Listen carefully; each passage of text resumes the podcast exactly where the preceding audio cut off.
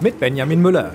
Die Tauben hier in der Innenstadt von Limburg sehen gerade ziemlich gut gelaunt aus und der Grund, der ist ganz einfach. Eigentlich hat das Stadtparlament von Limburg ja beschlossen, sie durch Genickbruch töten zu lassen, weil es zu viele von ihnen gibt. Dagegen hat das Stadttaubenprojekt aber Unterschriften gesammelt, um das noch zu verhindern und siehe da, es sind genug zusammengekommen. 10 Prozent der Limburger Wahlberechtigten mussten das sogenannte Bürgerbegehren unterschreiben. 2672 Unterschriften also und ganze 3310 haben am Ende unterschrieben.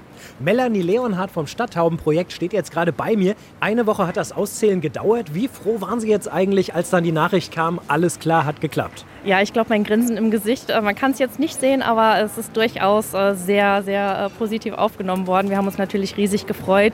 Wir haben sehr viel Zeit und Arbeit investiert und sind natürlich auch in der Kälte draußen von Haustür zu Haustür gegangen.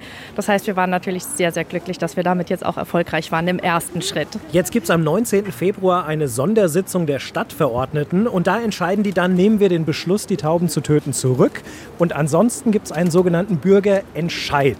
Was wäre Ihnen persönlich lieber, dass die das zurücknehmen oder dass es einen Bürgerentscheid gibt? Es wäre natürlich wunderbar, wenn Sie es zurücknehmen würden von sich aus und es nicht zum Bürgerentscheid kommt. Das bedeutet ja äh, für uns und auch für die Stadt noch mal mehr Aufwand.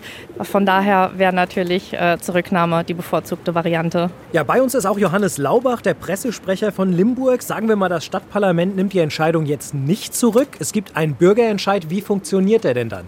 Wenn es dazu kommt, dass es einen Bürgerentscheid geben wird, dann wird er am 9. Juni sein, parallel zur Europawahl und zur Landratswahl, weil wir möchten, dass möglichst viele eben an die Urne gehen. Und äh, das ist nun ein, bei einer Bündelung von Wahlen eben eindeutig der Fall.